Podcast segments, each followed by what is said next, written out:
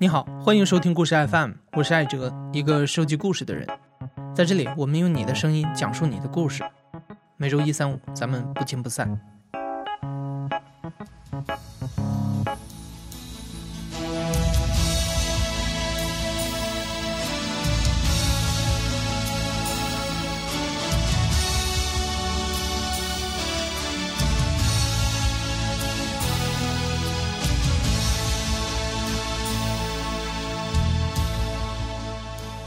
今天要播出的是《我去朝鲜上大学》系列故事的第五集。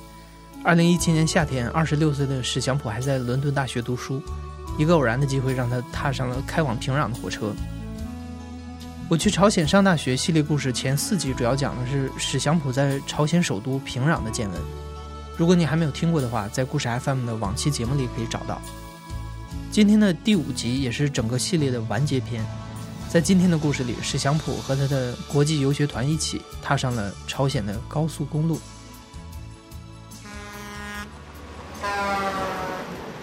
平壤往外辐射，一般情况下采用的交通方式是公路，而不是铁路，因为呃朝鲜的铁路状况非常的差，列车也不准时，旅游团一般情况下是采用大巴的。而它的全国的所谓的高速公路又只有六百公里，这六百公里的高速公路我全都走过。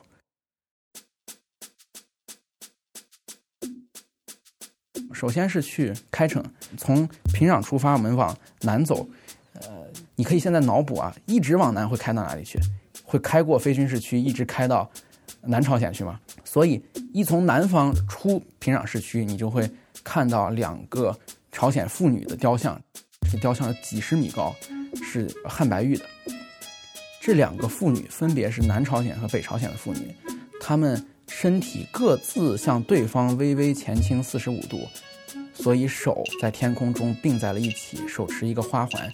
这个门叫统一门，或者叫统一纪念碑。出了这个门，导游说我们现在出了平壤了，外面就不是平壤了。我就想，那我们什么时候上高速啊？最终我就问了，我说这什么时候上高速？导游说在高速上了。我说这是高速，你知道朝鲜的高速公路夸张到什么程度？这个平壤到沙里院到开城的这条高速公路是呃朝鲜最重要的高速公路，没有之一，中间没有隔离带。不要说在这个高速上面的划线、紧急救助的呼叫台、路标，或者是反光板，或者是路灯，这些都不要谈，它中间没有隔离带。就是你可以直接开在路中间不要紧，因为路上没有车，路上是空的。好，那你在路中间开着很爽，对吧？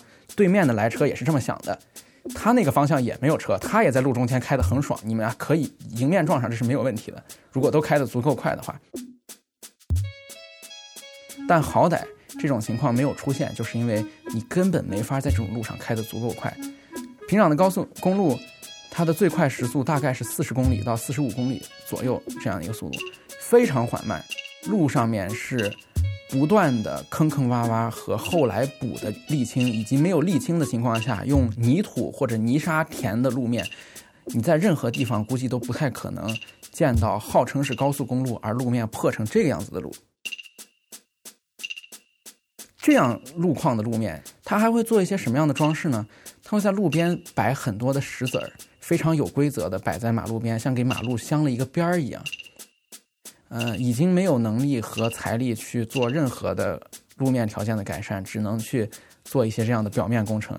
路面被镶上了边儿，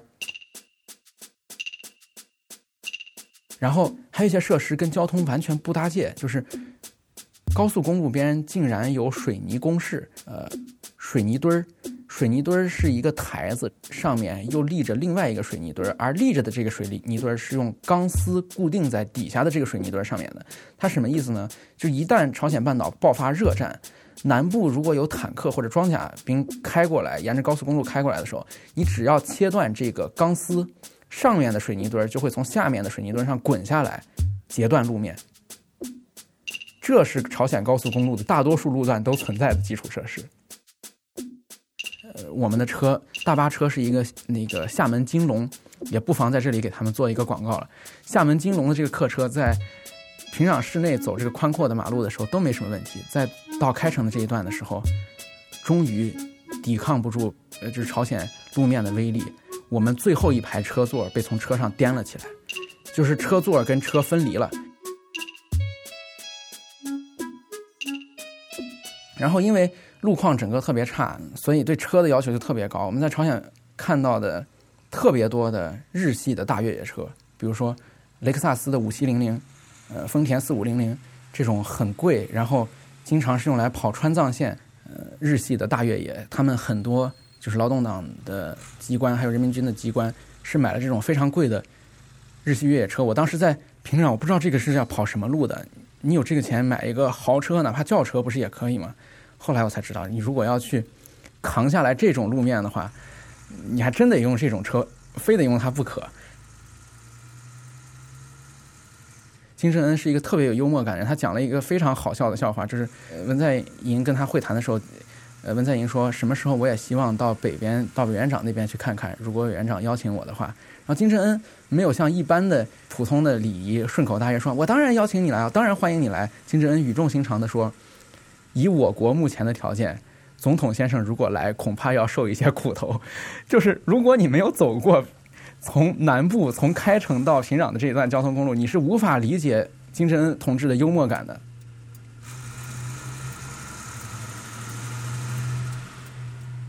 妙香山是呃最后一周去的。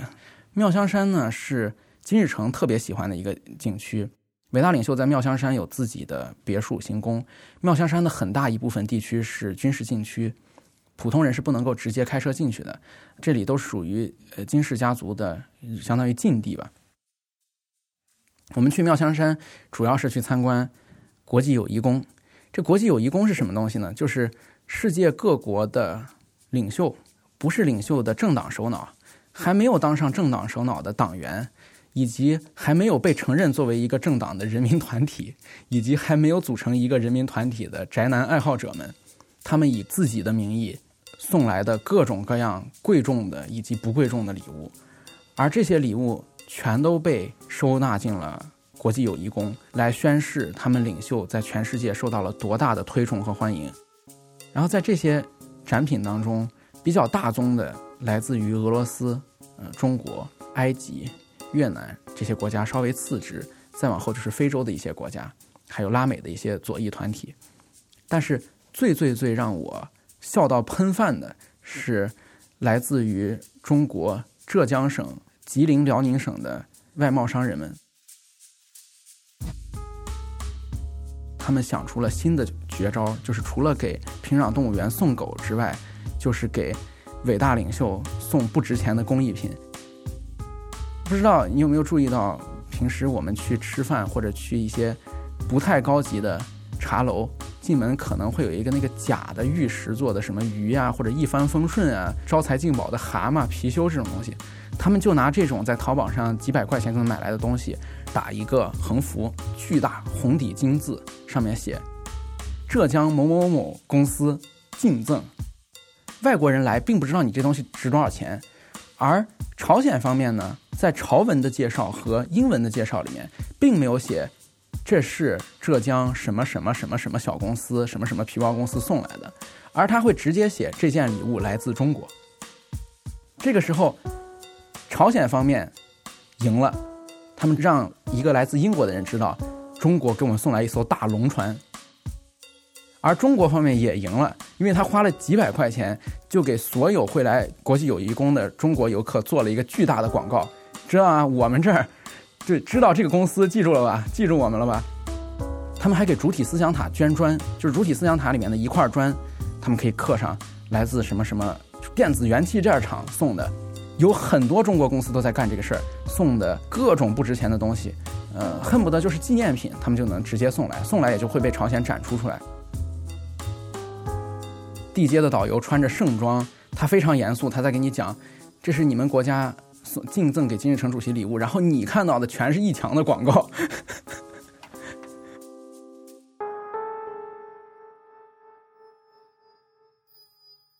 我们白天参观了国际友谊宫，呃，下午我们就去爬了妙香山。爬妙香山的时候，我们就遇到了第二次有争议的表演，就是只有我认为是表演，而其他人依然是认为我们跟朝鲜老百姓来了一次零距离接触的。到那天坐着这辆小中巴车，突然停在了某一个地方，前后都是路，觉得为什么要停在这儿呢？然后就发现，你往前方看，斜前方有一群朝鲜的老头老太太在跳舞。拿着我们中国人用来跳广场舞的那个便携式的外放音箱，在载歌载舞，然后大巴车就停在了这儿。之后，呃，导游问我们：“你们看，那里有人在跳舞。”我我们就顺答应：“我们能跟他们一块儿去跳吗？”导游说：“当然可以。”就大家都非常高兴，印象非常深。我说：“能不能跟他跳舞？”这这句话是我问的。那个小韩说：“当然可以。”然后大家就下去，哇，都都下去，很高兴。跳舞，最牛的是，跳舞的所有人手里都带着一个相机或者是能拍照的手机。他们在我们到来之前就已经准备好了相机和拍照的手机。我们在往他们那边走的时候，他们就开始伸手叫我们来来来一一起跳，来来来，远方的朋友一起来跳舞。就真的是那种八九十年代那种 MV 里面会出现的场面，我们真的遇到了。就然后我们就伸手过去就跳舞，动作。也非常的简单，我们特别踉跄嘛，跳了好几轮，越跳越熟练，越跳越高兴。然后我们在跳的特别嗨的时候，有一部分没有分配到舞伴的朝鲜人就开始在边上替大家照相，就开始疯狂的照相摄像。你这照相摄像就是在朝鲜本身我们有那么多的禁忌，然后他在这儿他每个人都备好了照照相机摄摄像机。我就想这些人是哪儿冒出来的？如果是演员的话，这是从哪儿找来的演员呢？如果不是演员的话，他们为什么会在这儿？我就想有没有可能不是演员？呃，最后我自己说服自己，不可能不是演员，因为周边根本就没有村庄。我们进山的时候是沿着一条路进来的，而且路上全是检查站。到这儿的时候，林子里面有一小片土的空地，然后就有几十个人在这跳舞，而这几十个人穿的是那种花花绿绿的。在这种场面，花花绿绿一定是被安排出来的。然后照了相，摄了相，道别，道别走了，上车，开车，开开开开开。车在前面开，我就看见他们后面在收摊儿，就他们就在撤，你知道吗？就今儿算完事儿了，我心里就感觉特别负罪。我说，哎，今天中午在妙香山宾馆吃饭的时候，我还多要了一条鱼，然后我还吃完饭还去上了个厕所。你看我耽误的这些时间，其实人都在这等呢。中午我还睡了一觉，我要不睡这觉，早点来，人早点下班了。然后就去爬妙香山嘛，那天特别热，妙香山也没有其他人在爬。我就半裸了，把上衣脱了，在那爬。然后这个澳大利亚这哥们儿也半裸了，也脱了上衣，大家都光着膀在那爬。然后在小溪里面互相的泼水。最终我们都坚持到大概三分之一的位置，后三分之二都没有上去。体力好的像本杰明他们，坚持到大概二分之一的位置也没有往上走。最终坚持上去的是哈拉伯吉，哈拉伯吉坚持要把妙香山爬完，因为哈拉伯吉可能认为。妙香山跟白头山一样神圣，他只有爬完妙香山，他才算是还了一桩愿。你想想，我们这个团里面都是二十来岁的大小伙子，然后我们全都爬不上去。哈拉伯基一个人要爬到妙香山的顶，然后再从妙香山爬下来。导游当时崩溃了，导游想：这我怎么陪得住他？最后一商量，这个外交无小事，既然人家提出了，我们一定要满足。小韩导游留下了小金在这里陪我们。小韩导游带着。哈拉伯基就爬了上去，我们在下面刚开始在那玩水，互相泼水、踩石头、扔水漂，觉得特别高兴。高兴一会儿，觉得不对。哈拉伯基这一上去，我们得什么时候才能走？天也快黑了。回车上，嗯，等了一个小时没见人，等了两个小时没见人，开始下雨了，那个地上就开始积水啊！你朝鲜那个公路，你可以想象到它那个排水设施会差到什么程度。这回不去了，这怎么办？今天要死在妙香山里了。我们这一帮人，你说一帮老外在妙香山里面光着膀子就死在这儿，这这怎么行？啊，等等等，就已经车上已经开灯了。哈拉伯基来了，老头爬完了山，大汗淋漓，然后也浇透了。爬完了山，小韩导游非常负责，也浇透了。基本上大家面面相觑，都不说话了。在车上还没少说人家坏话。真正见到他的时候，真是觉得这个无产阶级战士。只是给哥们儿跪下了，就是服气了，大家都不说话，开车走了。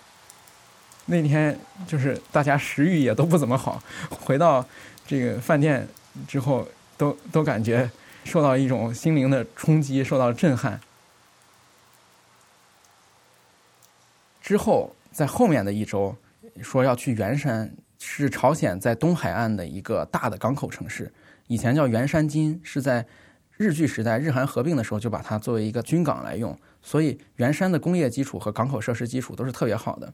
我们第三周的周末去到呃元山，就在想，那肯定是一个朝鲜版的上海，嗯，现实再一次沉痛的击碎了我们。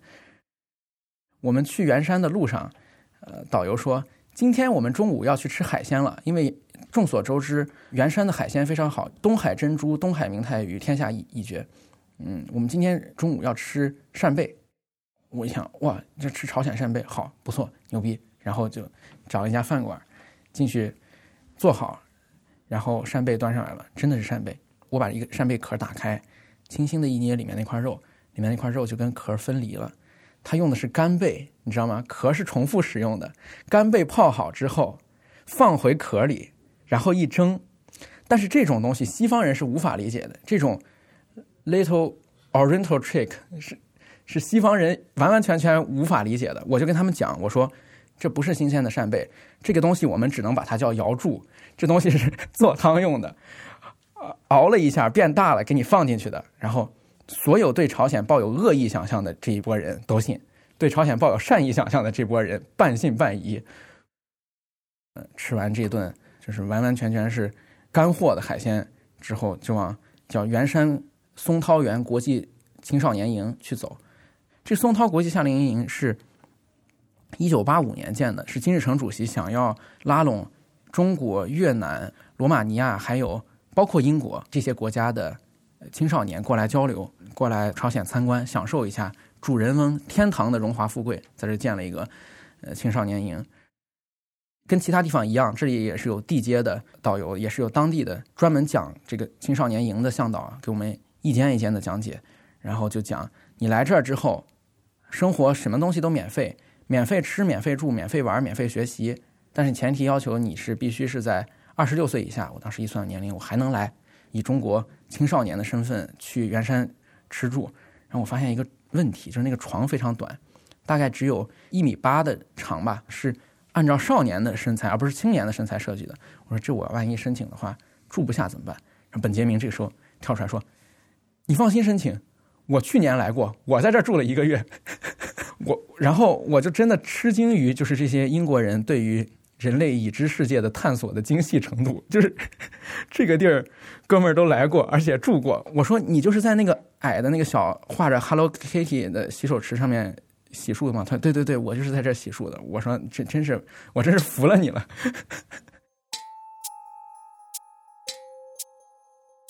我们从元山青少年营里面参观完整个这一大圈儿才真正的说回到了我们的宾馆。呃，跟其他地方的宾馆一样，从大厅看条件非常一般，嗯，仿大理石的瓷砖地面，呃，电梯可以工作，但是非常的破旧。但是，一进这个宾馆的房间，我就感觉非常的吃惊，因为宾馆的房间里面，让我仿佛感觉到像是我十年前去日本的时候，日本的宾馆的房间。它所有的家具是那种组合式的套材家具，就是这个卫生间。是一个像太空舱一样的东西，直接安进去的，所有东西是组合好的，马桶和浴盆还有洗手池全都是塑料的，全是日本的那种工程塑料。然后外面的门铃也是这样的塑料套材，电视机是一个松下的彩电，八九十年代那种日本的彩电，放彩电的桌子可以非常灵活的左右摇头，但所有东西都非常旧了，就感觉圆山是一个已经被。抛弃，或者是已经进入到冷却时代的一个活标本，就相比像中国的话，它其实更像日本。它有很多设施其实是非常不错的东西，因为之前有很多朝鲜总联，就日本的朝总联的探亲，包括他们经手的一些贸易是从元山港走的，包括两国之间的呃亲属互访也是从元山的。我就在想，真的是有一种破旧当中。不失体面，但是又是强行绷着这个体面，已经完完全全无法再把它的这些设施更新换代的这样一个情况，还是挺挺失落的吧。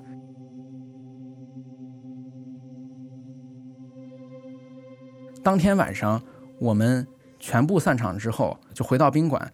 第二天早上六点钟，呃，哈佛的这个博士就坐高丽航空的飞机就飞北京了。其他所有人是要一起在第二天集合，然后一起坐大巴车到平壤火车站，有导游帮我们送上反的 K 二八次列车，就是从朝鲜回到中国。一到新一周，人民军上来了。我们去的时候可是什么都不会的，然后这回不一样了。人民军回来一开箱，看见你拿着那个海报，就问你这是什么东西？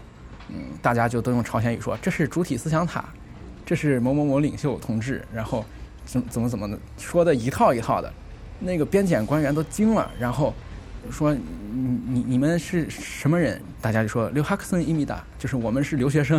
然后边检就看到这样一帮人，就是。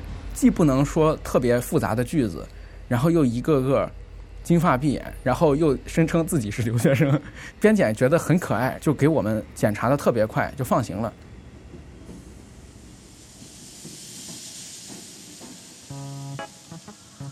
然后到北京之后，大家都很馋。意大利小哥他在北京站下车的时候说：“我们赶紧去吃东西，你赶紧去吃东西，你带我们去吃好吃的。”我说行，但是你打车的时候你要先注意，你从北京站出来，你看好你的钱包和护照、手机。火车站可是挺乱的。然后他说，我不怕，罗马就是欧洲的北京，我是意大利南部人，这我完完全全理解，我一点都不害怕。他一下车，护照就没了，钱包也没了，这宾馆也没法住。幸亏是他来了一个在韩国留学的中国同学，是从江苏过来的，给他担保，想办法才住了进去。我说那吃点什么呀？然后意大利人说：“我看攻略，你们北京有个簋街。”我说：“我去，这你都知道。”然后他订宾馆订在那个东直门内大街附近，就在那个地方。然后我说：“那去吧，你这两步路，行，那就走。”他还有英国人哈里森，然后还有西班牙人，还有我，我们几个人就去了簋街。所有中国人敢点的东西，全都给他们点了，麻辣小龙虾。脑花什么这种东西全都敢吃，一个个都吃的轻车熟路，完完全全不害怕。我说你们不觉得辣吗？说不觉得辣，不觉得辣，都有心理准备。说，呃，我们总算可以吃顿好的了，在朝鲜已经等不了了。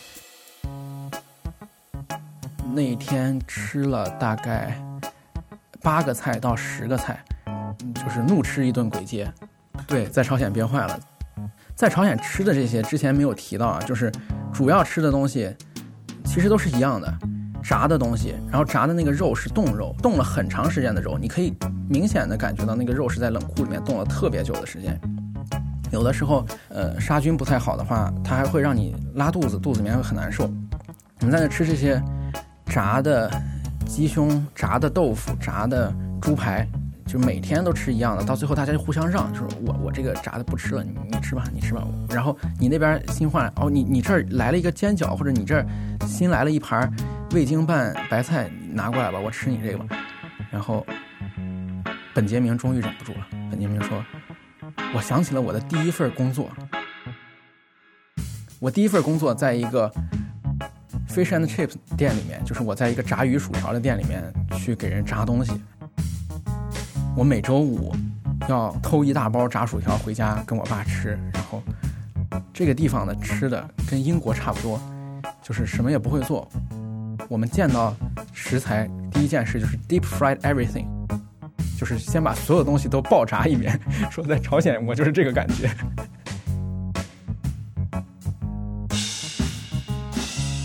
你现在正在收听的是亲历者自述的声音节目故事 FM，我是主播艾哲。本期节目由我制作，声音设计彭涵。故事 FM 开播以来最长的系列故事《我去朝鲜上大学》系列到这里就全部结束了。如果史祥普的故事对你有所帮助的话，欢迎转发支持我们。感谢你的收听，咱们下期故事 FM 再见。